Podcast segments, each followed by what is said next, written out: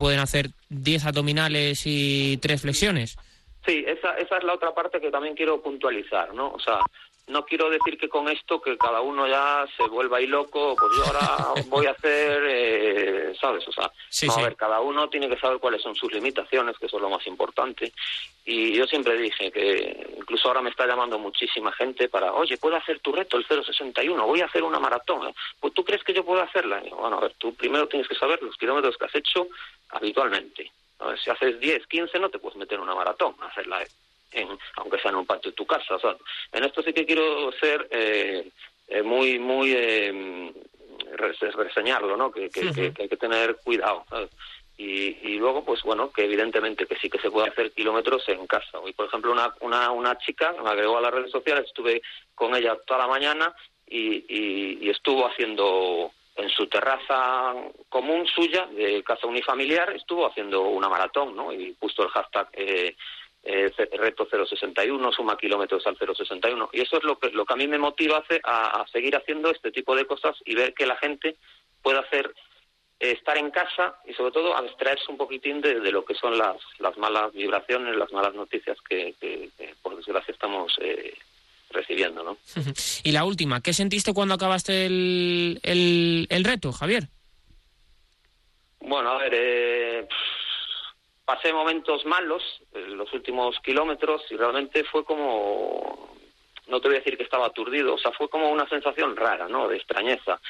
lo, lo empecé a, desgranar y a vivir bien cuando, cuando pasaron dos horas, ¿no? En plan de, ostras, acabo de hacer aquí una cosa, una proeza, ¿no? O sea, porque veía, además me sentaba en el sofá, que tengo un sofá al lado, y decía yo, ¿cómo, pude hacer yo 61 kilómetros?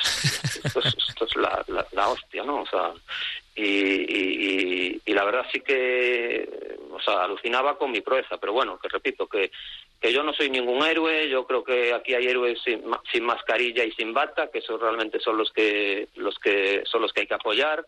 Yo simplemente me limité a dar un, un voto de apoyo, de decir, estamos aquí, los corredores, sobre todo que, que estamos dando muy mal ejemplo, sobre todo estamos muy dando muy mal ejemplo y desde aquí quiero hacer un llamamiento para que la gente de verdad que se conciencie. Y si no se puede entrenar, no se puede correr, pues no se corre porque no somos, no somos profesionales, somos populares. Pues lo más importante es que, es que la gente pase eh, estos momentos con su familia, o sea, porque la vida va muy, la vida va muy rápido y, y mañana estamos aquí y, mañana no estamos. Entonces, eh, eso es lo más importante. Eh, si no se puede entrenar, que si se puede marcarse sus propios retos, pues está con la familia y eso es lo más importante. ¿no?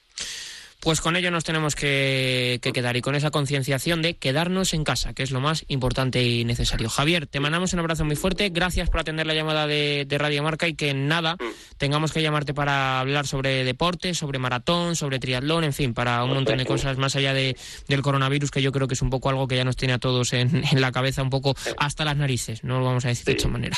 Un abrazo muy fuerte. Sí. Encantado, encantado. Simplemente si me dejas dos Sí, sí, claro, por supuesto. Simplemente. Eh yo os quiero daros eh, la enhorabuena, simplemente porque sé que vosotros vivís de las noticias y ahora mismo estáis en una fase en la que, bueno, pues no hay grandes eventos. Eh, quiero dar la enhorabuena también a una compañera vuestra que fue la que me hizo la entrevista, que se llama Cristina, Cristina Barba, eh, que ha sabido expresar muy bien lo que he querido contar, ha sabido llevar la noticia hacia el terreno sanitario y la verdad es que de una noticia que de un corredor como yo, que soy popular, que prácticamente no lo conoce nadie, la habéis viralizado porque habéis sido los primeros. Eh, me han llamado desde Rumanía, desde Portugal, desde Italia, desde Francia. Y la verdad es que os doy la enhorabuena a todo el equipo, porque de verdad que habéis trabajado muy bien, estáis trabajando fenomenal y la verdad es que, es que os merecéis de donde estáis, que como siempre digo yo a mis amigos, vosotros no sois el marca, sois la Biblia, ¿no? Entonces, eh, bueno, o el mundo marca en este sentido. Ostras, Javier, me acabas de, vamos, me acabas de lanzar Cupido una flecha al corazón, ¿eh? No te lo voy a, no te lo voy a dejar.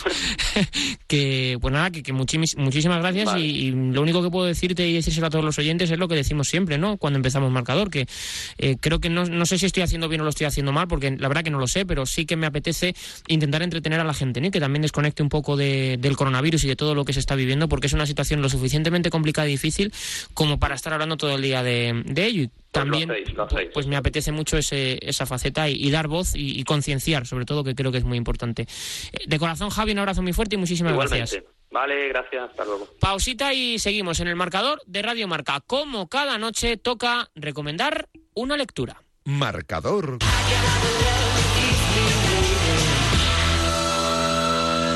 Con Pablo Parra.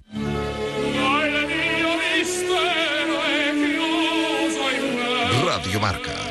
Marcador. A esta hora de la noche estaba eh, citada la ciudadanía española. Nos llegan desde Valencia, desde Toledo. Son las 10 de la noche y los aplausos que a través de las redes sociales se habían convocado para San Sebastián en Donosti.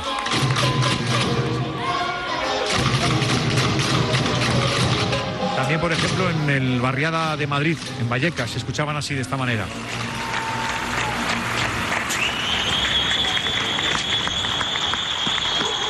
Los aplausos en Vitoria de hace apenas 20 minutos. A las 10 había esa convocatoria para aplaudir en los balcones de cada domicilio, de cada casa, de cada ciudad, de cada pueblo de España. También se han escuchado así en Mallorca, en Palma, desde las Baleares en homenaje a todos los sanitarios y todos los que van en cascada detrás, ¿eh? el personal que nos ayuda en cada hospital, en cada centro de salud, la gente que nos cuida, que los mima. También han sonado en Barcelona, la ciudad condal, con también sus infectados, también con sus enfermos, también han querido salir a la calle silenciosos, a veces con lo que la gente no puede decir, pero que han hablado sus palmas en Sevilla.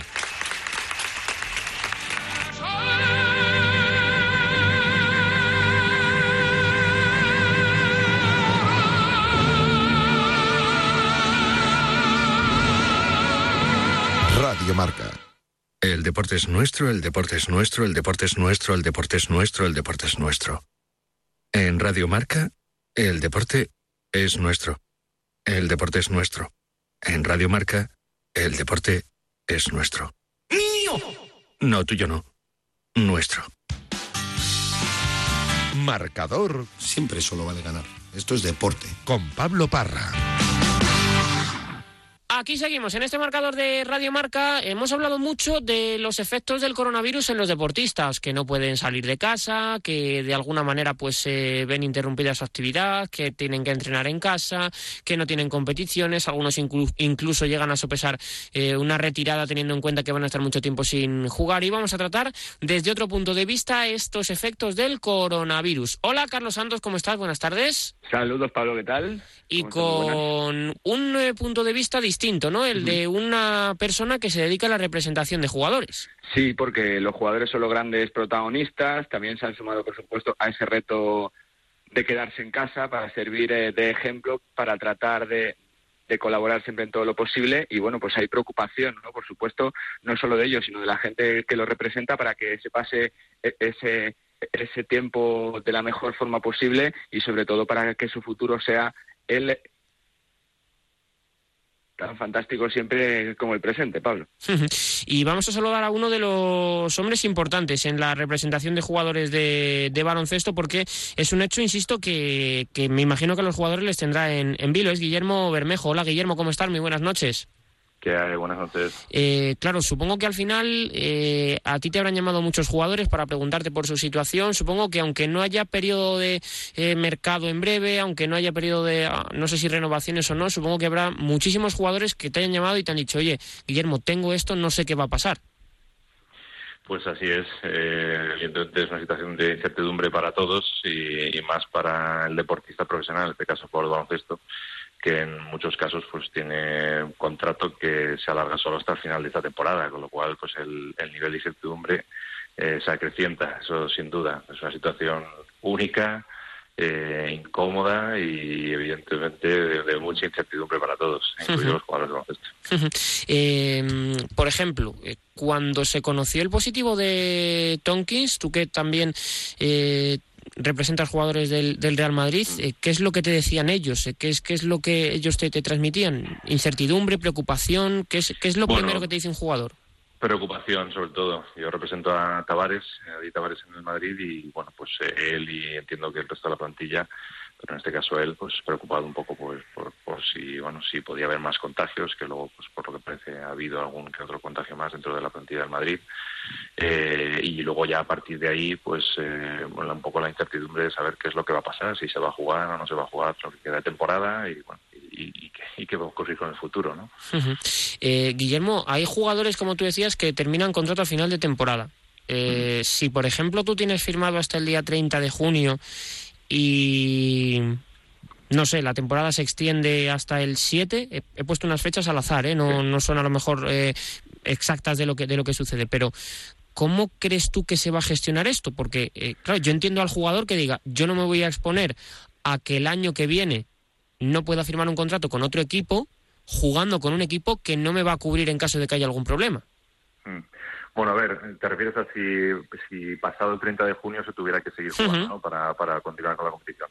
Pues esto es una situación que algunos equipos ya se han planteado, claro, viendo un poco el calendario y, preveyendo lo que pueda llegar a durar esto, que ninguno sabemos exactamente hasta cuándo va a durar y, cuándo se va a considerar que pueda ser un momento eh, bueno porque se garantice la salud de todos los jugadores, incluso si jugase a puerta cerrada, ¿no? O sea que es complicado, pero evidentemente ese planteamiento se lo han hecho muchos y, es una situación un poco difícil de manejar porque en este caso pues no es como en la NBA donde hay un convenio colectivo y entonces bueno sería cuestión de negociarlo y cambiarlo. En este caso se tiene que ir contrato por contrato eh, pues eh, hablando con cada jugador para ver si eso se puede extender yo creo que la voluntad de todas las partes todos los que estamos involucrados en este mundo es la de que si la temporada se puede salvar y, y puede salir adelante que se haga con lo cual eh, sabiendo un poco de las dificultades, logísticas, yo creo que todos pondríamos de nuestra parte para que para que eso se pudiera hacer, ¿entiendes?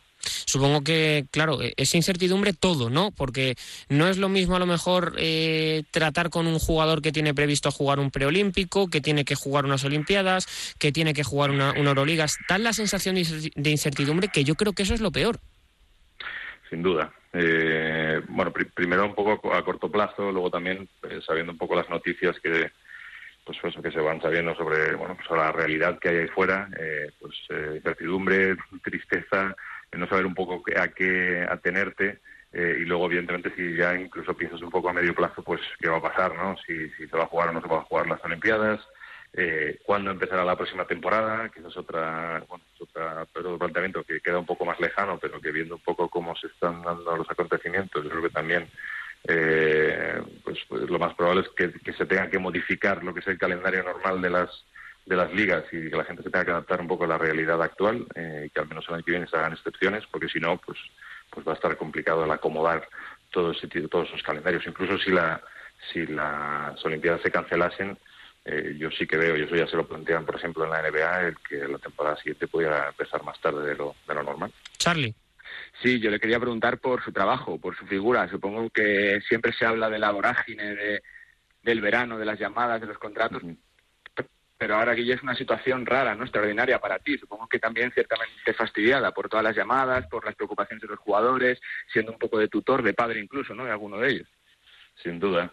A ver, eh, evidentemente nuestra labor es de estar ahí fuera, digamos, de estar en los partidos, de bueno, acudir a ciertos entrenamientos, a reuniones, el hecho de poder de, solo, solo estar en casa y no poder salir, pues evidentemente cambia totalmente la dinámica, pero claro, eh, ante esta situación y desde que se decretó el estado de alarma y desde que muchas ligas decidieron suspender sus competiciones, pues eh, el teléfono pues, no, ha parado. Es decir, yo, yo se lo digo a mucha gente que ahora mismo seguramente esté tan o más ocupado que en verano, eh, con un volumen de llamadas bestial, eh, intentando un poco solventar las situaciones que se plantean a, corto plazo. Ya llegará un momento dentro de dos, tres semanas, no lo sé cuándo, que esto se calmará, digamos, y a partir de ahí, pues en función un poco de lo que ocurra con, con las ligas, si se cancelan o no, pues, pues eh, entiendo que la actividad se normalizará y bueno, y veremos a ver un poco cómo se puede trabajar, si esto afecta o no afecta, que seguramente tenga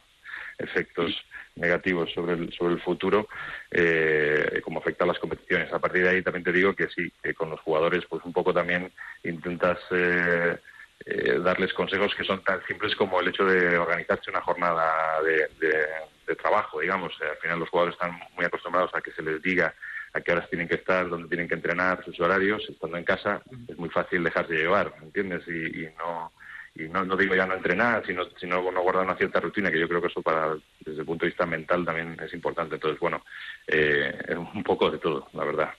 y se les da pautas de su tiempo libre de cómo lo tienen que enfocar, porque cuando viajan tanto durante la temporada pasas eh, quizá poquito tiempo eh, con tu familia en casa, se les hace también, pues ciertamente fastidiado para ellos, ¿no, Guillermo? Supongo. Bueno, sin duda, pero yo creo que nos pasa también a, a todos. Entonces, ahí ellos no son, no son diferentes, pero, pero sí, ellos eh, con un volumen tan alto de viajes, de desplazamientos, el hecho de estar tanto tiempo seguido ahora en casa, se les hará como mínimo raro. Entonces, bueno, pues oye, todos los consejos que se puedan dar son bienvenidos. Pero sí, yo creo que de momento, en el corto plazo, en la semana, digamos, que, marcó el gobierno, algunos llevan más tiempo en casa, eh, pues eh, de momento se va sobrellevando. Eh, y se van organizando relativamente bien. De hecho, incluso te diría que algunos tienen el privilegio de tener un pequeño gimnasio en casa, los que no, incluso ha habido equipos de ACB, me consta, que han sido capaces de dar bicicletas estáticas a los jugadores para que ellos puedan hacer cardio en casa y tal. O sea que, bueno, más o menos, digamos, la gente se va apañando un poco para, para al menos mantener algo la forma y, y también estar ocupados. ¿Qué te preocupa más, el aspecto físico de un jugador o el aspecto psicológico?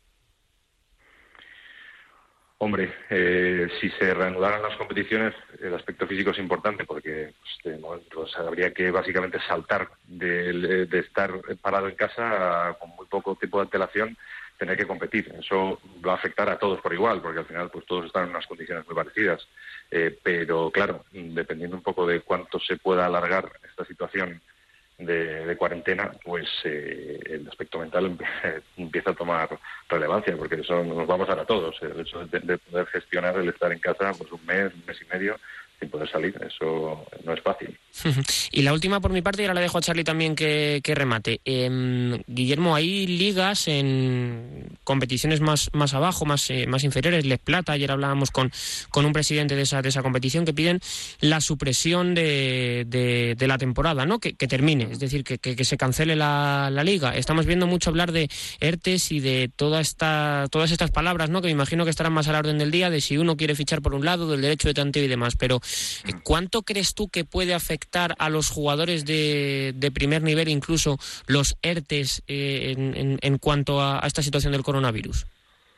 Pues eh, ya hay algún equipo de ACB que si no ha presentado la documentación lo hará en, lo hará en breve. O sea, que esto es una realidad que va a afectar a, los jugadores. Hay, hay algunos equipos que, que lo van a llevar a cabo, que parece que lo van a llevar a cabo, con lo cual es, eh, es una realidad y otros que están siendo un poco más cautos o por, realidad económica pueden permitirse el, esperar algo más de tiempo, pero claro, si esto se dilata en el tiempo, pues este tipo de situaciones se, se van a seguir dando. O sea, que, que les están afectando, sin lugar a dudas, o les va a afectar. Charlie, la última. Sí, yo por rematar, de cara un poquito a lo que pueda pasar en un futuro, ¿va a cambiar esto la realidad del baloncesto, Guille, de, de de los contratos, de los presupuestos de los equipos o no? Todo esto. Yo creo que va a tener seguro un efecto a corto plazo, digamos, en la temporada que viene. Luego lo que habrá que ver es, eh, al final el baloncesto, como cualquier otro negocio, eh, se ve afectado si la situación económica general empeora. Entonces, en la medida en la que esta crisis, digamos, eh, provoque una crisis económica, pues el baloncesto se verá afectado, seguro. ¿Cuánto? Pues todos esperamos que sea lo mínimo posible y que sea un efecto a corto plazo, pero yo creo que ya todos empezamos a, darnos cuenta de que realmente la temporada que viene pues la situación no va a ser igual. Eh, ojalá solo sea eso y estemos hablando de que la temporada que viene bueno se verán los efectos de lo que ha ocurrido y que ya después de eso pues la cosa se recupere. Ojalá sea así. Pues ojalá, que tienes toda la razón del, mundo y ojalá que volvamos a ver pues eh, a Eddie Tavares siendo ese pivot más imponente de, Europa y a los jugadores en la cancha, que yo creo que es lo que a todos nos gusta. Eh, lo último que te quiero preguntar, Guillermo, porque mm, la verdad que lo, llevo preguntando a todos los entes de baloncesto que hemos hablado y como los agentes y parte muy importante de los de los jugadores, también me gustaría preguntártelo a ti. ¿Qué grado de enfado han tenido los jugadores del Real Madrid, en este caso, por ejemplo, Tavares, con el viaje a Milán, teniendo en cuenta que luego se ha descubierto un contagio en un jugador de la plantilla? ¿Hay mucha irritación en ese sentido? Hombre, a ver, yo creo que eso tendrías que preguntar directamente a él. Eh, lo que yo te puedo decir es que antes de hacer ese viaje, pues eh, el propio Edín no estaba del todo convencido de la conveniencia de hacerlo o de que fuera lo más eh, adecuado, pero bueno, al final se decidió el, el viajar y ha sido lo que ha sido. Entonces, bueno, a partir de ahí no sé si el contagio viene de eso, de ese viaje, o viene por otras circunstancias. Eh, pero pero es lo que te puedo comentar. Eso ya tendríais que preguntárselo, preguntárselo a él. Pues Guillermo, que muchísimas gracias por atender la llamada de Radio Marca y lo dicho, que nada, nos vemos en los pabellones, que es donde nos gusta estar. Un abrazo muy fuerte y muchísimas gracias. muchas gracias, un abrazo. Pues eh, Charlie, yo creo que al final eh, Guillermo refleja muy bien lo que piensan los jugadores, ¿no? Que claro, es una sensación de incertidumbre tremenda y sobre todo que yo creo que otra vez, como en el resto de deportes, no se va a tener en cuenta a los deportistas y vuelve a ser un error. Es una incertidumbre eh, tanto psicológica como física, porque en caso de que se reanude la competición hay que saber cómo, cuándo y con qué tiempo de preparación, porque se habla mucho del calendario de las competiciones, sobre todo del baloncesto, de ese preolímpico que obligaría a que se jugara prácticamente todo en cinco o seis semanas. Y bueno, pues eh, eh, es, es una preocupación todo, ¿no? Tanto a nivel psicológico, superar esta semana eh, con tu familia en casa recluido, trabajando para para trabajar eh, en la mejor forma posible y sobre todo del tema físico, de tratar de, cuando se vuelva tener tiempo para, para prepararte, ¿no? Con esas reflexiones que decía Guille, que seguramente para la próxima temporada cambie la realidad del, del baloncesto, del mercado de los contratos y que se tardará tiempo en recuperar, pero yo creo que es una, bueno, una parte clave, ¿no? De los principales protagonistas de este deporte que también sufren, que lo pasan mal y que lógicamente, bueno, pues que quieren cuanto antes que esto se solucione de la mejor forma posible para jugar, que es lo que realmente saben hacer, Pablo. Pues tienes toda la razón también, Charlie, que es lo que nos apetece, que andamos todos nostálgicos de deporte, de baloncesto, de fútbol, en fin, de un montón de situaciones y de cosas. Un abrazo fuerte y muchísimas gracias. Fuerte abrazo, Pablo, chao. Marcador.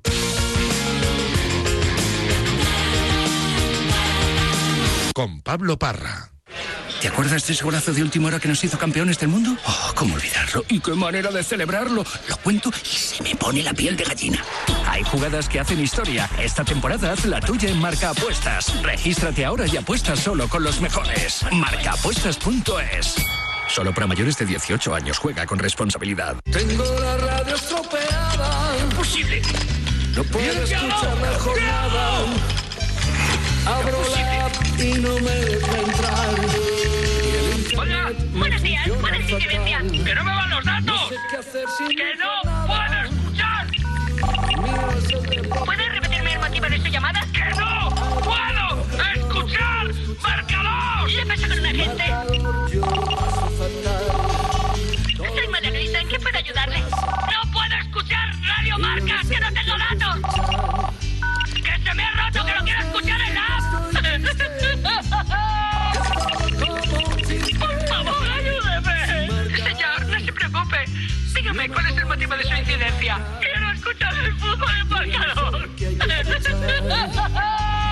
Yo ya no sé qué hay que escuchar. Pues eso, que escuches Marcador de Radio Marca todos los días que haya deporte en directo. Con Edu García, Javier Amaro, Andújar y todo el equipo. Gracias. Porque aquí el deporte se vive. No olvide ponerme un 10, ¿eh? Marcador. Radio Marca. Pablo Parra.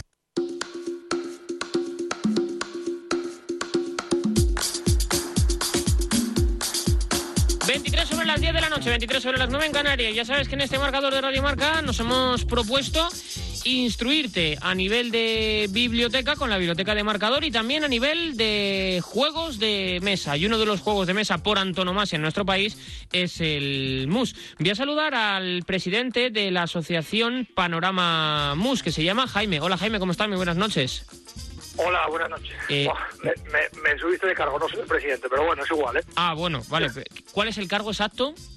No, yo soy uno de los... de, el, secretario de la, de la asociación que lleva aquí el MUS en, en, Avilés y la comarca. Ah, pues fíjate si debe ser bueno que habían pasado tu contacto como presidente. No, no, es que también pertenezco a la peña, pero ahí, soy un, jugador más. un, jugador más. Que si no, el presidente me va, a matar. pero bueno, al, presidente le has ganado alguna vez, ¿no? Sí, y también el a mí, por supuesto. Vale, vale, bueno. Eh, ¿Qué te iba a decir yo? En casa, lo primero, ¿no? En casa, por supuesto, que es donde hay que estar, que es donde hacemos una gran misión importante, estando en casa. ¿Y, cuántos sois en casa? Pues somos cuatro y ahora mismo estamos... Eh, cenando y jugando al parchís. Uy. estamos jugando aquí, tenemos un pique aquí en el parchís. Ah, pero estáis, estáis traicionando al mus. Sí, porque al mus en casa solo sé jugar yo, mi hijo y mi hija y mi mujer. A ver, a ver, Jaime, Jaime, pero ¿esto cómo puede ser? Bueno, eh, creo que tengo opciones con mi hija, que es a la que le gusta un poco, que, que, tiene nueve años y, y sí le gusta eh, vernos jugar y eso, iba a vernos a veces jugar, pero a mi hijo y a mi mujer creo que no tengo creo, que no hay muchas opciones ¿eh? pero bueno también te digo que si hay un momento eh, y para iniciar a alguien en el mus y tiempo va a ser ahora eh eso es eso es ahí estoy a ver si los si los si los meto por el aro pero creo que son más de de, partir por descontado y, de, y, algunos de PlayStation, ya sabes. A ver, eh, pues entonces, mira, vamos a hacerlo de esta manera. Si tuvieras que empezar a enseñar a alguien a jugar al mus, ¿cómo le enseñarías? Uf, complicado, o sea, explicarlo así, pero bueno, sobre todo como más aprendes jugando, quiero decir, obviamente aprendiendo las normas, eh, el significado de, de las jugadas y demás, cómo se pueden hacer las jugadas, y luego jugando. Es un juego que mirando se aprende muy mal. Hay que practicar, hay que aprender, hay que aprender eh, practicándolo, jugando. Claro, porque al final, porque, al final Jaime, eh, explicar, por ejemplo, cuándo hay que ir, cuándo hay que no ir, cuándo hay que envidar, cuándo no hay que envidar, es muy complicado. Uno, eh, a mí me ha pasado enseñar a jugar al mus a gente y, no explicarle cosas hasta que no suceden, ¿no? Es decir, de partir de cero es muy complicado, hasta que te aprendes un poco cómo van las cosas es muy difícil. Tienes que aprender lo básico, pues los envites, los querites, eh, lo que se significa juego de grande o de mayor, el de, el de chica, pues que son los padres, las posibilidades que hay, juego, no juego, una vez que sabes eso, pues eh, sentarte con alguien que tenga la paciencia suficiente para enseñarte y luego, pues con lo típico, como yo creo que como hemos eh, todos, eh, eh, juntarte con gente y a base de, de perder y pagar muchas consumiciones y demás. Bueno, te puedo decir que hay gente que sigue después de 20 años jugando al mus y sigue pagando mucho porque, bueno, pues porque, porque aún aprendiendo sigue siendo un juego complicado. Para unos más y para otros menos, obviamente. ¿Cómo, si por ejemplo, si tuvieras que venderle el mus a unos marcianos que llegasen a la Tierra por encima de otro juego, ¿cómo se lo venderías? Bueno, pues porque es un juego, eh, a mí es un juego la verdad que me apasiona, pues es un juego que tienes que, bueno, eh, como todo juego de azar, tienes que tener eh, pues, suerte, tienes que tener naipe, tienes que tener carta, pero luego es un juego de, habilidad, de engaño y es un juego también de, pues de, de pensar, de, ser un poco inteligente. Claro, tienes que pensar que puedes llevar una muy buena jugada, pero tienes que tener la intuición suficiente, lo primero, para engañar al contrario y, y que no sepa que tienes esa jugada y pues también tienes que ser inteligente, tienes que tener intuición pues para que también el contrario pueda llevar una jugada y pues, tienes que adivinar en qué momento puedes ganar y en qué momento pues no puedes ganar incluso con jugada. Bueno, para mí es un juego muy completo, la verdad, porque mm, se juntan eh, muchos factores, muchas cosas, y para mí lo más básico y lo más importante de este juego, pues es que eh, al jugarse entre cuatro personas, pues eh, haces esa camaradería, esa, esa, amistad, ese buen rollo, ese pique sano de jugar partidas, y bueno, pues luego si se da la circunstancia, por ejemplo, como tenemos aquí en Asturias, eh, que hay mucha afición, pues bueno, pues hay equipos, ahí se juega a nivel de peñas, se juegan eh, ocho parejas, que son, bueno, pues al final te juntas 16 personas para jugar una partida, pues bueno, pues haces eh, haces buenos haces buenas amistades, buenos amigos y, y bueno, pues eh, para mí eso está, es lo fundamental, lo que está por encima de todo. eh, Jaime, te quiero preguntar también por un aspecto que, me interesa mucho. Eh, creo que los jugadores de MUS, eh, por lo general, somos demasiado desafiantes hacia los contrarios, hacia los rivales. Todo el mundo se cree que juega muy bien al MUS. Bueno, sí, hay de todo, sí, eso, eso es verdad, que suele pasar, suele pasar, pero, pero bueno, hay de todo. Yo para mí, lo más importante yo creo que es justo lo contrario. es decir, es eh, nunca infravalorar al, al, rival y, saber adaptarte, porque claro, el no es un juego, por ejemplo, como el póker, que, que depende de tu, de tu intuición, de tu habilidad y de tu naipe, por supuesto, sino que tienes que eh, adaptarte a que tienes un contrario con el que te tienes que compenetrar, con el que tienes que jugar eh, en pareja. Por eso digo que es un juego muy completo, porque influye muchos muchos factores y, y bueno, por eso sí que es verdad lo que tú comentas, que, que es una es una tendencia bastante bastante extendida en el MUS de que siempre solemos tender a decir yo es que soy muy bueno y, el contrario pues cuando me gana es porque porque coge muchas cartas y yo cuando gano gano porque sencillamente porque soy muy bueno. Sí, sí es algo que es bastante generalizado. Eso es eso es, cierto. Te has encontrado con alguno que a lo mejor no sabía de tu faceta de gran jugador de mus te ha desafiado y se ha ido tocadito para casa o no siempre suele pasar, pero lo que te digo, lo que, lo que te comentaba. O sea, que tú también eres de, que cuando uno te dice, yo sé jugar al tú dices, pues yo mejor. No, no, sino al contrario, cuando lo que pasa es que cuando le ganas siempre te suele decir, bah, es que cogí las cartas, como, claro. como, decimos aquí en, Asturias, pillaste aviones. Claro. Entonces eh, siempre suele pasar, ¿no? Porque siempre, nunca, es complicado aceptar el que te ganas ha sido porque pues porque ha estado más acertado que tú o porque obviamente para ganar esto hay que hay que hay que tener buena carta pero pero bueno siempre solemos tender a decir que este me ganó porque es muy malo, pero, pero cogió aviones, como decimos aquí en Asturias. Y lo último, em, te quería yo hacer una, una reflexión, porque claro, eh, el MUS es un juego en el que normalmente eh, uno eh, empieza a hacer una táctica de desgaste, ¿no? Es decir, a veces se lanza algún farol para luego poder rematar. el tema del MUS online, ¿tú cómo lo llevas? ¿Estás jugando? ¿No te gusta? ¿Desvirtúa la mirada a los ojos? ¿Eso se lo recomiendas a la gente que está escuchando la radiomarca que, que a lo mejor diga, pues mira, pues podemos, esta plataforma se juega muy bien al mus. Hombre, en este momento es genial porque no tienes otra opción de jugar, o date cuenta que no te puedes juntar eh, a jugar. De hecho, yo, eh, bueno, los compañeros de la de la Peña San Agustín Panorama, pues estamos eh, jugando, llevamos unos cuantos días jugando y bueno, pues nos juntamos a una hora y nos metemos en una plataforma de estas online y jugamos. A mí mm, me gusta el mus de, cara a cara, es decir, los gestos, eh, eh, las, ver las, las intuiciones, los gestos, las caras de la gente cuando juegas. Eh, me gusta el, el mus cara a cara, pero obviamente, bueno, pues bueno, cuando no hay circunstancias, por ejemplo, como esta que tenemos desgraciadamente ahora, que no te permite jugar cara a cara, pues siempre está la opción de jugar eh, online, por supuesto. Pues aquí la dejamos apuntada ahí la recomendación de jugar al MUS, que es un juego muy español, eso es una realidad. Eh, creo que solo se puede jugar con la baraja española, con lo cual difícil que si no estás en nuestro país eh, puedas jugar, pero es uno de los juegos más extendidos de, nuestro territorio. Jaime, que te mando un abrazo muy fuerte, que muchísimas gracias por atender la llamada de, de Radio Marca y oye, que cuando quieras te fundo al MUS, ¿eh? Oye, eso está hecho, ¿eh? hacemos una partida en directo si quieres, que no vamos a tener problema, ¿eh? Un abrazo muy fuerte, muchas gracias. Muchas gracias, un abrazo. 32 sobre las 10 de la noche en el MUS, se duda, por supuesto que sí. Y tú también estoy seguro de que dudas con tu seguro de coche. Pues bien, yo te las voy a quitar, tienes que pasarte a ver y así tendrás la mejor asistencia en carretera al mejor precio. Y ahora, si contratas al menos 15 días antes de que venza tu actual seguro, tendrás un 40% de descuento en tu seguro de coche. Para todos y sin condiciones. Entra en verti.es y consíguelo. Marcador con Pablo Parra.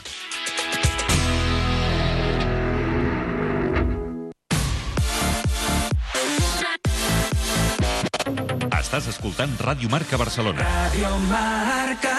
89.1 desde el BOR de Radiomarca Barcelona, cada semana Xavi Collado, asistido por los mejores tertulianos, repasa desde distintos ángulos la semana futbolística. No es una tertulia más, es la tertulia del bar. Todos los sábados, de 11 a 12 en Radiomarca Barcelona, abrimos el bar. Recuerda, todos los sábados, el bar con Xavi Collado. Invertir a la borsa o invertir amb èxit a la borsa. Estalviar i comprar un habitatge o saber com estalviar i comprar un habitatge. Al diari Expansión trobarà rigor informatiu, anàlisi bursari, exclusiva sobre empreses, l'opinió dels millors experts i l'actualitat més rellevant. Expansión. Tot el que compta és aquí. ¿Estoy presentable? No lo usaba desde hace mil años. Me está un poco justo en la cintura. Tan presentable como el primer día, La Claqueta. Más de 35 años diseñando el mejor traje a medida para los cinéfilos. Domingos, de 8 a 9 de la mañana en Radio Marca. Estàs escoltant Ràdio Marca Barcelona, 89.1. Que se vive. Marcador. Parra. Ya suena, ya suena, ya suena, ya suena, ya suena. Es la banda sonora de nuestros sueños. Es la final de la Champions en la que el Fútbol Club Barcelona se proclamó campeón de Europa por segunda vez. Disfruten, señores, un día más la audioteca. ¿Qué? compuesto en 1992 por encargo de la UEFA por un tipo que se llama Tony Britten y Anda, que se basó en George en el eh, en el himno de coronación Zadok de Priash Ah, de bien. George Friedrich Handel. Ah, muy bien, muy bien, muy bien, muy bien. Está interpretado por la Royal Philharmonic Orchestra Sí. de Londres. Bien. Y las voces son de la Academia de San Martin in the Fields. En San Martín en los cielos. Sí, sí. Celestes, pero se refiere a. Vale, vale. Y la traducción está, está en inglés, en francés y en alemán. Este himno son los idiomas oficiales de la UEFA. Es una traducción un tanto libre que dice: Estos son los mejores equipos. Ellos son los mejores. El gran día. Los campeones. Los mejores. Los grandes equipos. La Champions. Un encuentro. Un deporte. El gran día. Ellos son los mejores. Ellos son los mejores. Estos son los campeones. Los campeones. Los mejores. Los grandes equipos. Los campeones. El campeón. Uy, qué campeón. El mejor. El más grande. Qué elitista. El campeón. Por Dios, qué elitista. Todo eso dice en francés, en alemán y en inglés. El himno de la Liga de Campeones. La banda sonora original de nuestros sueños esta noche. Hoy la cita de la Champions y esto. Y mensajes, porque hoy tienes un pedazo de premios y aciertas el marcador. Juan Arena, ¿qué Y es? tenemos central de datos nuevas. Sí, sí, sí, sí. Estreno, estreno. Bueno, pues bien sencillo. Hasta las ocho y media, es decir, te quedan 23 minutos. Hasta las ocho y media tienes tiempo para acertar el marcador de la final. Es el marcador de la final. ¿eh? Y con Freedom Finance te puedes llevar 500 euros, ¿eh? 500 euros para uno de aquellos que acierte el marcador de este Fútbol Club Barcelona Arsenal. Y digo bien, Barça Arsenal porque el Barça juega como local, según el sorteo de la UEFA, el Arsenal lo hace como visitante. Barça Arsenal, si aciertas el marcador, 500 euros gracias a Freedom Finance. Entre todos los que acierten el marcador, vamos a sortear 500 euros para uno de ellos. Tus mensajes al 7900-7900 R marca un espacio. ¿Cómo va a concluir este Barça Arsenal? Suerte para el Fútbol Club Barcelona. Hoy todos somos culés, señoras y señores. Me cojo mi Peugeot y gritando Barça, Barça, Barça. Me voy hasta San Denis.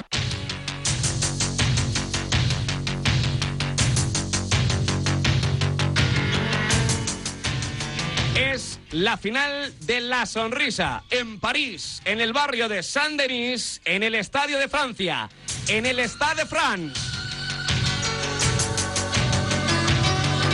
Radio Marca te cuenta la final de la Liga de Campeones 2005-2006. Con el mejor sonido desde Radio Marca en Barcelona, coordinado por Carlos Gil. Desde Canaletas, Carlas Escolán. En el mini estadio, vibrando con los aficionados en Barcelona que no se han desplazado a París, Ricard Vicente. Hasta París, en el Stade de France. Dos micrófonos con la M roja con los detalles. Raúl Fuentes y David Sánchez. En el comentario, ex del Barça, estuvo en la última final de la Liga de Campeones, Quique Estebarán. Canta, cuenta los goles, entrega la copa a Carlas Puyol, José Manuel Oliván. Vizca el Barça, Oliván, buenas tardes. ¿Qué tal? Saludos, Carlos. Muy buenas tardes. España desde la capital francesa, desde París, desde el imponente, desde el majestuoso San Denis, este estadio del futuro con fútbol de presente en el que se han dado cita los reyes del continente europeo. Duelo de talento entre Fútbol Club Barcelona y Arsenal. O lo que es lo mismo, los cañoneros de Highbury que disfrutan y que disputan su primera final ante los Blaugrana de Frank Rijkaard, que por quinta vez en su historia a la máxima final europea. Un dato también digno de significar. Está absolutamente a tope ya el Fondo Sur, ese que ocupan los seguidores del Fútbol Club Barcelona, está total y absolutamente a tope también. Ese Fondo Norte que ocupan hoy los amarillos, los Gunners, los cañoneros del Arsenal, pero de momento poco público en la zona central de la tribuna, ahí donde se ubican, pues ya saben, los que tienen mucha cara, los vividores y alguna persona más. En definitiva, todo preparado y todo dispuesto, ni más ni menos que para la gran final de la Copa de Europa entre el Fútbol Club Barcelona y el Arsenal. Vamos Barça, vamos Barça, cuéntame los 11 elegidos por Fran Rijkaard a punto de arrancar la gran final de la Liga de Campeones, Oli. Con Víctor Valdés en portería, Olegué Márquez, Puyol, Giovanni Van Bronckhorst en defensa, medio campo, Van Bommel, Edmilson, Deco, delante, Ludovic Juli, Héctor Ronaldinho Gaucho, esto se va a venir abajo Sánchez.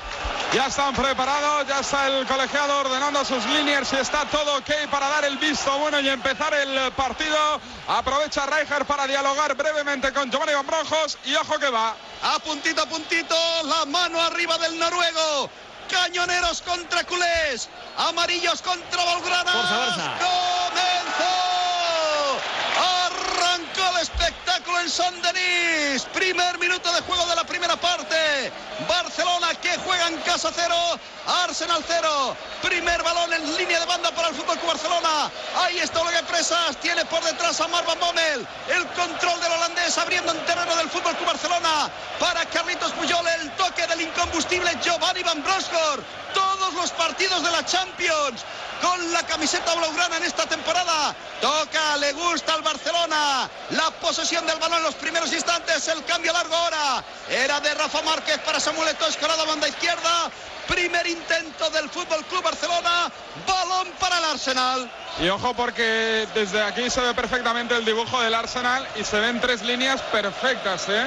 O sea, y Henry solo arriba, ¿no? El habitual 4-1-4-1, ¿no? Sí, se, vuelve, se, se, suele poner un doble pivote delante de la defensa, una línea de tres, solito, pero se mueven, vamos, que como una auténtica calculadora, ¿eh? De momento en estos primeros minutos. Mira, a mí, a mí que es, vaya a jugar el Mundial con España, me da, me da un subidón de verdad, porque me parece un jugador extraordinario. Es muy peligroso, sobre todo con Muy libertad de bueno, movimientos. muy ¿eh? bueno. Pues que empiece a jugar bien en el Mundial. Y luego hay que tener en Ojalá, cuenta que ese 4-1-4-1 lo convierten, pero en un abrir y cerrar de ojos en un 4-3-3. O sea que hay que destacar la versatilidad de este equipo. Vamos a ver el primer balón que está jugando, que en posesión del conjunto londinense del Arsenal. Ojo, ahí está Pires, intenta jugar con el galgo parisino, bien por arriba. El rechace del zamorano, del mexicano, del manito Rafa Márquez. El balón debe ser para el Barcelona, bien Ludovic. El Bien. toque del Barcelona, la salida largo. Giovanni Van Bronckhorst no puede enlazarse, está precipitando el Barcelona en esos desplazamientos Y es largos. la segunda, primero Márquez, después Exactamente. Gio, David. De momento, ¿Qué hace Rijkaard? Rijkaard ha hecho, te iba a comentar algo que no suele hacer. Es la segunda vez en lo que llamamos de partido que se levanta, brazos cruzadas.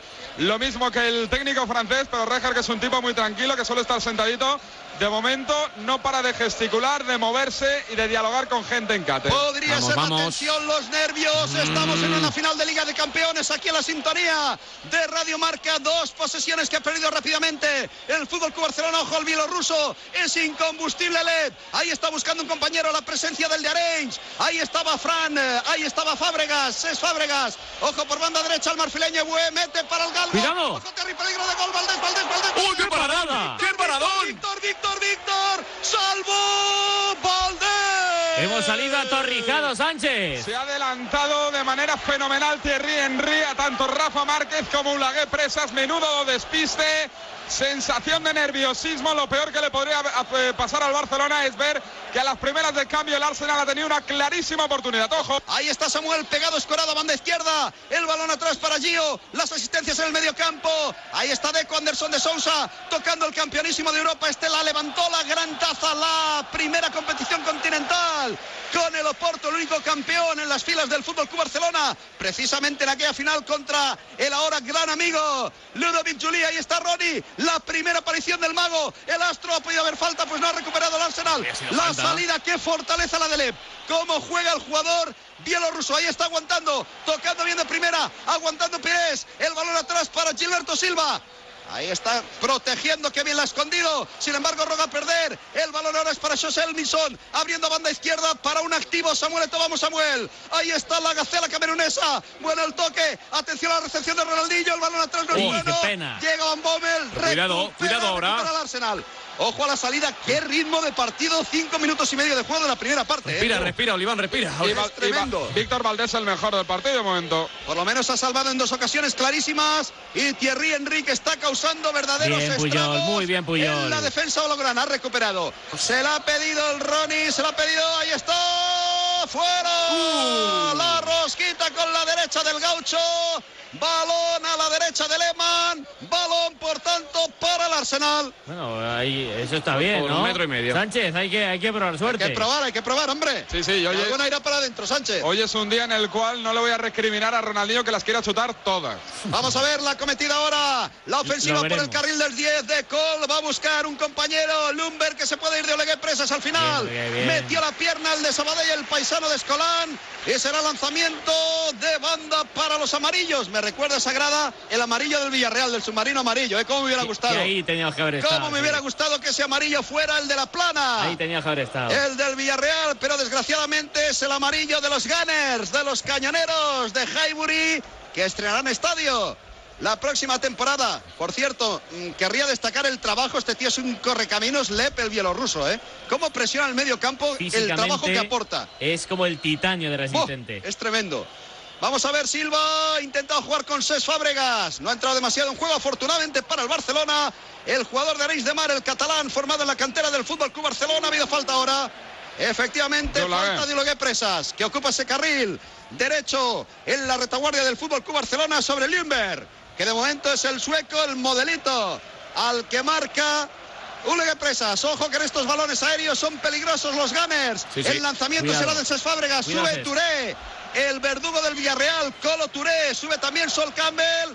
Y se queda el marfileño Ebue, que es un poquito más pequeño. El lanzamiento de Cés, vamos a ver, punto de penalti. Cuidado. Tiene que ser, tiene que ser para Valdés. Ha habido Falta, falta. ha habido falta. La Ha pitó, la pitó. falta Pero- sobre Víctor Valdés, subió Sol Campbell, De todas que con 31 años lidera la defensa La del cazó, conjunto ¿eh? del Arsenal. La cazó Valdés a pesar de la falta, Sí, por sí, si la acaso falta la clara. Y es que dentro del área pequeña no se puede tocar el portero. Menudo personaje Sol Campbell, ¿eh? que estuvo negociando con el Barcelona para venir y le pidió al señor Parera, entonces directivo del Barça, primero, si había dentistas en Barcelona. ¿Cómo? Sí, sí, sí. Le pidió también un listado de los restaurantes japoneses de Barcelona y si había carnicería de las que le gustaban a él. ¿eh? Pues le aseguro que de todo eso y alguna cosa más Dentistas en hay en Barcelona. ¿Qué, qué tipo de carnicerías? Pero, pero este chico. Oh, de lujo, de esta, de comida Este de calidad, chico- además, además Ya, de ya. dos billetes semanales a Londres. ¡Ojo que hay gol del Barça! No, no vale, no vale, no vale, no vale, anulado, anulado, anulado, anulado, no sé lo que ha pitado. falta, no falta y roja. ha pitado, no sé lo que ha pitado. Es un escándalo. Pero no vale el gol, es un escándalo, están No. protestando los jugadores del Barcelona. está bien anulado Vamos el a gol, ver, ¿eh? vamos No, a ver porque el pase es magistral de Ronaldinho para Samuel Eto'o. Si lo ha La anulado es roja, míralo, roja, fuera alemán. La tarjeta roja para Alemán. Saldrá Almunia, el Navarro. Oye, perdonarme, ¿era fuera del área seguro? Sí, Sí, sí, sí, era fuera del área. Yo Entonces no me callo. sí, sí, sí. Era fuera de juego. Me lástima. Y, y digo que está bien anulado porque Si una vez la que lo ha pitado. lo estoy viendo ahora mismo. Sí. Claro, tú dejas la ley de la ventaja, da el gol y luego expulsa. Exacto. Ahí estoy de acuerdo. Pero una vez que ha pitado ahí, como ha tardado tres segundos. ya, No, no, un buen no- árbitro, estoy contigo, un buen árbitro deja seguir la jugada. Efectivamente, ley de la ventaja, gol y luego expulsa a Alemán. Al Y, alemán. y de hecho creo que él sabe que se ha a casa, equivocado. A casa. Ala. Venga, hombre. Que juega el Muni. Vaya pase se ha sacado de la chistera. Sánchez, perpendicular ha dejado Sánchez. solito a Samuel Eto'o. Navarro, ¿eh? Almunia, Bueno, ex del Celta de Vigo, de la cantera de Tajonar, Zamora en segunda división con el Eibar. Ex del Sabadell. Sale en la final de la Liga de Campeones. Oye, marcador radiomarca esta falta, Oli, no me gusta un pelo. No me gusta, yo tengo dudas si ha sido falta, ¿eh? Vamos a ver Aparte si de que no lo ha sido, ya te lo digo no, yo. no. Manuel Ebué, No ha porque sido. yo creo que no le ha tocado Le y se ha un caño. a la piscina. Ahora, es un lateral extraordinario este Ebué, ¿eh? Extraordinario. En velocidad, en, en rapidez, es muy difícil, muy complicado de robarle el esférico. No me gusta la falta, ese balón, banda derecha, escorado. Un poquito que va a salir de las botas, van a hacer de las botas Cuidado. del galgo parisino. Dos hombres en la barrera Peligro. del Barcelona. Mucho Ojo a las torres. Mucho espacio Ojo entre a los las torres hombres. del Arsenal. El lanzamiento de Henry, balón arriba. Gol. Gol de Sol Campbell. Ha marcado el Arsenal. Gol de Sol Campbell. ¿Cómo se la ha puesto Thierry Henry? Madre mía. ¿Cómo se la ha puesto Thierry Henry? Muy templadita. ¿Cómo se la ha puesto Thierry Muy bien, Henry? pero muy templadita, ¿eh? Estática, muy estática la defensa del Barcelona. Lo anunciábamos. Ojo a las torres. Sol Campbell. Golo Touré, que fue el verdugo del Villarreal en Highbury. Al final ha sido Campbell el que adelanta en el marcador al Arsenal. El dentista. El varapalo para los 21.000 culés, para el mini estadio y para todo el barcelonismo en este minuto 37 y medio de juego de la primera parte. La verdad es que Lanzamiento remata- magistral. Remata muy alto, remata muy bien, Henry. pero remata solo. Le sale un leguepresas, no puede llegar.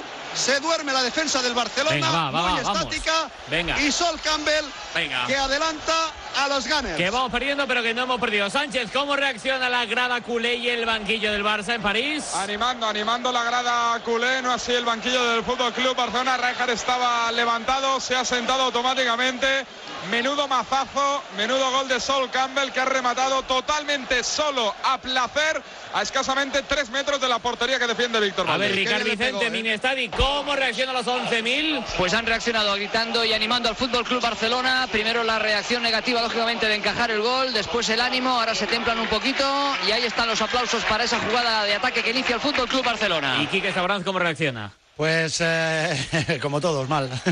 es lógico que eh, un palo Una ahí. falta además- que no fue, ¿eh? Y además en una, exactamente, en primer lugar en una falta que no fue, pero bueno, eh, justificaciones sobran, porque a lo largo de un partido Ya, ya. se dan este tipo de situaciones. Lo que sí, Oleguer quiso anticiparse a la Pero acción de, de Campbell y resulta que Campbell se quedó parado y esa distancia que quedó entre Oleguer y Campbell ya fue para, Cam- eh, para Oleguer eh, inalcanzable. De tal manera que Campbell eh, remató completamente solo y muy bien por otra parte. Y como bien decís, Enrique la puso de cine. Descanso en San Denis. Tras el palo de To, el palo del resultado. Descanso en la final de la Liga de Campeones, en la sintonía, en la radio del deporte, Radio Marca. Barcelona 0, Arsenal 1, marcó Sol Campbell, minuto 37 de juego. Ha arrancado ya la segunda parte con ese cambio anunciado en el micrófono de Radio Marca en la M roja con David Sánchez. Se ha ido para los vestuarios José Nilsson, posiblemente con algún problemilla físico. Si no, no lo entenderíamos. Y ha entrado el príncipe de la Mancha, Andrés Iniesta, que a buen seguro dará mayor eh, seguridad en el control del esférico en el medio campo, mayor salida de balón y eso es lo que necesitamos, señoras y señores, en la audiencia de Radio Marca con este partido la final de la Liga de Campeones que de momento pasa por ese 0-1. Victoria momentánea por la mínima, marcó Sol Campbell en el 37 de la primera. Sí, sí, sí, gana el Arsenal, pierde el Barça, todo el mundo por delante, acaba de arrancar la segunda parte y este Barça, este Barça merece un mayor premio. Juega el Fíjate, Barcelona ya, fíjate, la ese- posesión. Ese pase no se ha visto en toda la primera parte. ¿Verdad? Por ejemplo. O sea, Entre la líneas quitándose a dos tíos. La primera ya. De Andresito Ahí está Iniesta. jugando. Vamos, el otro Barcelona más. nuevamente, qué bonito. Otro. balón. ¡Oh! La prolongación ¡Ole! en el centro. De Van Bommel, el, salió, ce- salió, el sí. centro de Van Bommel. Cogió la rosca, directamente fuera. Centro medido, igualito que el de Thierry Henry en el gol de Sol Campbell. Escucha, David, vamos a meter caña a Mar Van Bommel, que luego marca, ¿eh? Que no, le, no le sale ¿Qué nadie? Iniesta. Es que ahora está perfecto, ¿eh? Está el partido para Andrés. Se ha sacado dos pasecitos, como decía Quique, de la chistera, que no los hemos visto No, no, no, no. en la primera parte. O sea, Van que Bommel no los hizo, pero, pero Van Bommel lo puede hacer todavía. Pero A todo, además- e- a todo esto decir que el Arsenal ha estado calentando al descanso y que sigue ese calentamiento en la banda de San Denis.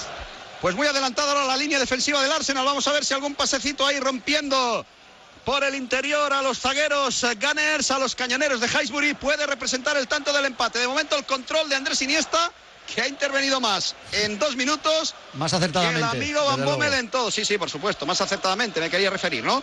El balón a la banda derecha, muy protagonista, demasiado diría yo, para el juego del Barcelona. Ulegué presas, el toque para Ludovic Giuili, atrás nuevamente para Ulegué. La presencia, la ayuda oxigenando en el medio campo de Ronaldinho Gaucho. Vamos a ver si gana protagonismo Vamos. Ronaldinho, el centro de Ulegué. Primer palo Campbell. Primer palo, salió ahí con la izquierda el internacional de 31 años, Sol Campbell, que pudo ser jugador del Fútbol Club Barcelona, que pudo ser también del Real Madrid y que de momento, para desgracia de todos, está siendo el verdugo en esta final de la Liga de Campeones para el Fútbol Club Barcelona. Ronaldinho Gaucho, decía Víctor Preguntó, Horta. preguntó si había podólogos en Madrid. Ojo, Deco, Deco, Deco, abajo, Almunia. No solamente por el hecho de entrar por las bandas, sino obligas a bascular y a cansarse y a crear huecos en el centro que entonces sí que pueden aprovechar los jugadores del Y es Barça. un equipo muy completo, que ayer me decía Charlie Reixac, dice, mira, no quiero usar esa tan manida palabrita que hay ahora en el fútbol moderno, ¿no? Eso de equilibrado.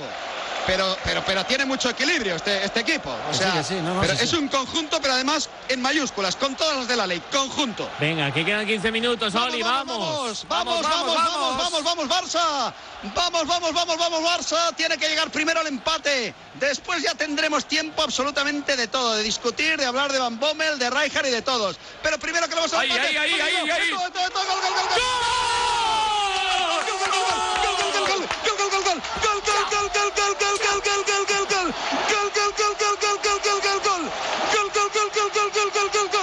gol, gol, gol, gol, gol, gol, gol.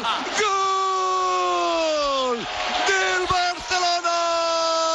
Sami, Sami, Sami, Sami, Samuel Eto'o. ¿Cómo reacciona el Ministavi, Ricard? Ahí lo sentimos.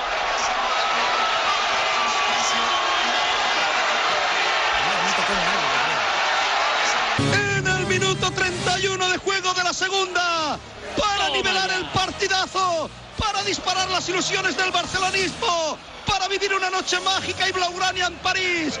En el minuto 31, para engordar el orgullo barcelonista, para buscar la gloria. Hoy puede ser un gran día. Como recita el gran poeta Serrat, empata el Barcelona, empata el Barcelona, empata el Barcelona. Y ahora el segundo, ¿eh? Tablas en el marcador. Barcelona 1, Arsenal 1. Que queda muy claro, que quede muy claro que Almunia no se la come. ojo. Sami. Más, más, nuevamente. más. Ojo el Barcelona en la frontal. Ahí está Deco, Deco, Deco, Deco. Puede Uno buscar para a mí, uno para Ronaldinho. mí, uno Busca para mí. nuevamente a Samuel el centro. Chut. Se va a perder, se va a perder, se va a perder. Fuera de banda. Se perdió por Buena vez. línea de banda. Será lanzamiento para el Arsenal. Sánchez. En el 32 empatan a uno en la Catedral de San Denis. Que ya era hora, hombre, que ya era hora. Barcelona y Arsenal. David, ¿qué? Para demostrar que sigo tan ventajista como siempre, ¿para qué queremos a Thierry Henry si tenemos a Samuel? Se levantan los 21.000 espectadores del Barcelona. Ojo que la monta Ronnie. Ojo Ronnie, vamos Ronnie, vamos Ronnie, vamos Ronnie. Abajo Almunia. No le está pegando Ronaldinho Y, hoy. y cómo está lloviendo, ¿eh? No está teniendo pegado hoy Ronaldinho, ¿eh? Y en el Fenomenal Eto, ¿eh? Oye, ya ha pasado por, por- ha, ha pasado muy por encima la asistencia de Henry Clarkson en el gol de Samuel Eto'o, ¿eh? Espectacular, ¿eh? Muy bien. Y Almunia no se la come, no se come. Eh, Casi la para. Se la pone al palo corto, pero es que le amaga el centro. Almunia Sale Belletti, vendido. Es sale psicológico, Belletti, ¿eh? sale El Barça Belletti. por todas. Sale Belletti nuevamente jugando con Ronaldinho que se ofrece una y otra vez. El balón en el juego de medio campo para Deco. Vamos a ver la entrada por banda izquierda. No es buena ahora. La- no, la tocó No Gio. se han Le dio Gio. entendido. Tocó yo en la carrera sin querer. Giovanni Van Bronckhorst y Samuel Eto'o el goleador. Bueno, Quique. Y ¿y madre ahora mía qué? lo que está No, cayendo. Iba a decirle a Ricardo que nos ha parecido ver. Escuchamos, escuchamos el mini. Sí, y además hasta con bengalas, menos mal que no pueden cerrarlo, ¿no?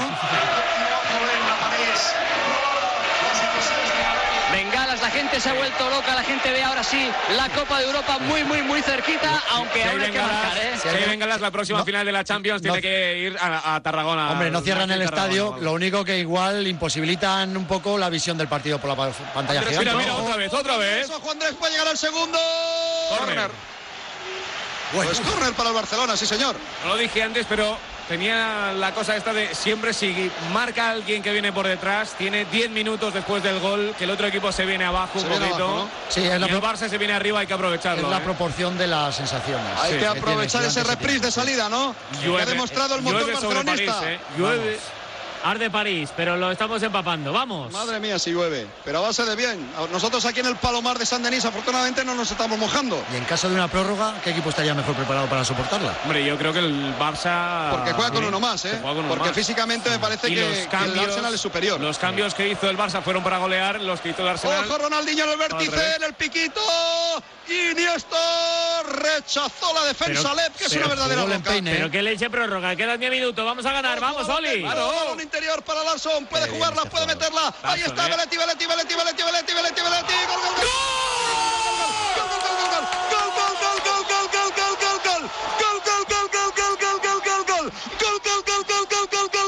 ¡Gol, gol, gol! Giuliano, Giuliano, Giuliano, Giuliano, Giuliano, Giuliano, Giuliano, Giuliano, Giuliano, Giuliano, House, House, House. Belati. Vicente explota el mini. La locura, la, auténticamente la locura. Parecía que no había entrado la pelota, que había dado en el palo, pero al final el contacto con la red ha estallado el mini. En el minuto 35, cuatro minutos, cuatro le han bastado al Barcelona. Salió, llegó, vio reinó el gran Juliano. Al más puro estilo de los grandes emperadores. En la capital del glamour. París se rinde a los pies del Barcelona. Golpe de genio, golpe de timón. El Barcelona, camino de la Copa de Europa. Marcó el Barcelona, levanta el partido. Gracias Juliano, gracias House, gracias Belet.